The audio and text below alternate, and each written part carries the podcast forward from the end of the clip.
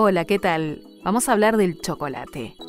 Te cuento que tiene su origen en México, donde el dios Quetzalcoatl regaló, según cuenta la leyenda, el árbol de cacao a los hombres que años después se bautizaría con el nombre científico Teobroma cacao, que significa en griego alimento de los dioses.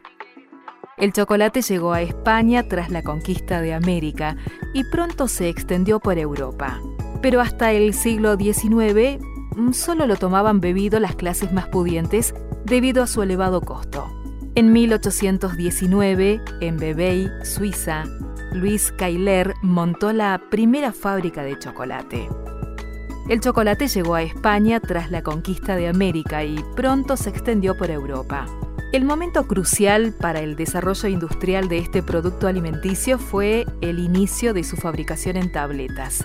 En 1828, un holandés sacó una patente para una nueva prensa hidráulica. Su intención inicial era probar la calidad del chocolate, pero con la prensa consiguió un efecto secundario. El chocolate sólido, con una consistencia muy parecida a la actual. La prensa del holandés producía una masa sólida que le servía como pasta de fondo para la creación del chocolate en polvo.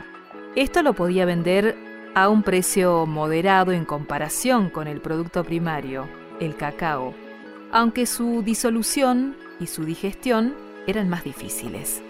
Otro producto secundario que producía la prensa fue la manteca de cacao. En 1847, el inglés Joseph Frey fabricó las primeras tabletas de chocolate, que se hacían con manteca de cacao y también contenían licor. Los indígenas descubrieron el chocolate de forma accidental.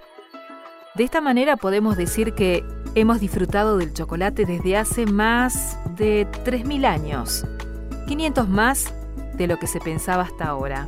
Asimismo, los investigadores creen que el chocolate fue descubierto accidentalmente cuando indígenas de América Central, que producían cerveza con la pulpa de las vainas de cacao, aprendieron a utilizar los desechos del proceso.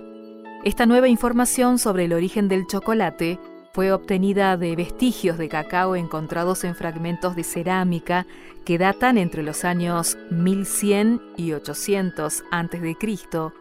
y que se hallaron en excavaciones arqueológicas realizadas en las cercanías de Puerto Escondido, Honduras, entre los años 1995 y 2000. El chocolate moderno se prepara con la fermentación de semillas de cacao, árbol nativo de la región ecuatorial. Hacia el año 1100 a.C., antiguos productores de cerveza utilizaban vainas de cacao para fabricar sus bebidas. El proceso consistía en fermentar dichas vainas, un poco más pequeñas que una moderna pelota de fútbol americano, para luego utilizar la pulpa en la producción de cerveza. Sin embargo, desechaban las semillas, según señala una antropóloga que estuvo estudiando el tema de la bebida y del cacao. No obstante, unos 300 años más tarde, la gente comenzó a utilizar las semillas fermentadas de desecho para preparar una bebida no alcohólica que a pesar de su amargo sabor era muy apreciada, agregó otro de los antropólogos que tenía en vilo este tema. El brebaje se servía en jarros especiales que espumaban la bebida en las tazas y se ofrecía para celebrar ocasiones señaladas como matrimonios o nacimientos. Los investigadores realizaron un análisis químico de los fragmentos de cerámica hondureña y descubrieron también residuos de cacao. En realidad si se come con moderación, el chocolate es un alimento saludable, porque aumenta nuestra energía y también nos mejora el humor.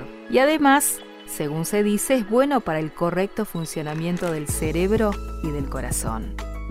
Volviendo un poco al tema de la historia, se cree que el árbol de cacao es originario de la Amazonia y que más tarde se extendió a América Central, en especial a México, como lo mencionábamos, en donde el cacao ya era cultivado por los mayas hace más de 2500 años.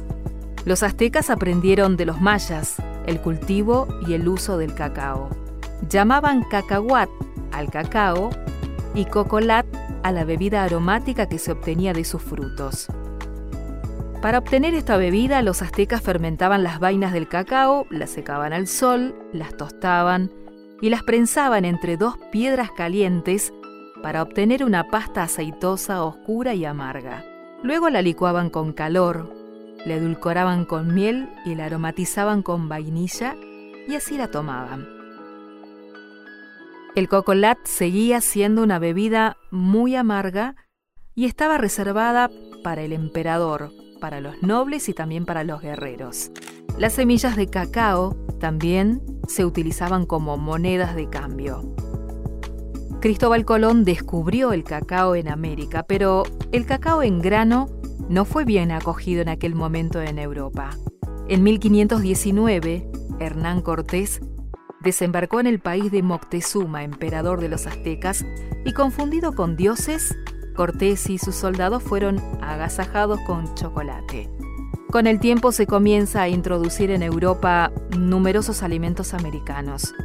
En 1528 Cortés vuelve a España con todo un cargamento de cacao junto con las recetas y los utensilios para la preparación de la bebida y se lo entrega a Carlos V. Durante toda la Edad Moderna el cacao pasó bastante desapercibido. Luego los europeos sustituyen la miel por azúcar y utilizan la canela, además de la vainilla, como aromatizante. Y la verdad que buscando frases que tengan que ver con este dulce chocolate encontré varias que, que las quería compartir con vos. No hay mal que dure 100 años, ni pena que el chocolate no cure. Nunca es tarde para comer chocolate, y con eso coincido totalmente. Y por último, quizás algunos estén de acuerdo, otros no, ¿para qué necesitamos enamorarnos si podemos comer chocolate? Es más seguro, más rico, te sentís igual de bien y no corres el riesgo de sufrir decepciones o terminar con el corazón roto. Que tengas una buena semana. Hasta la próxima.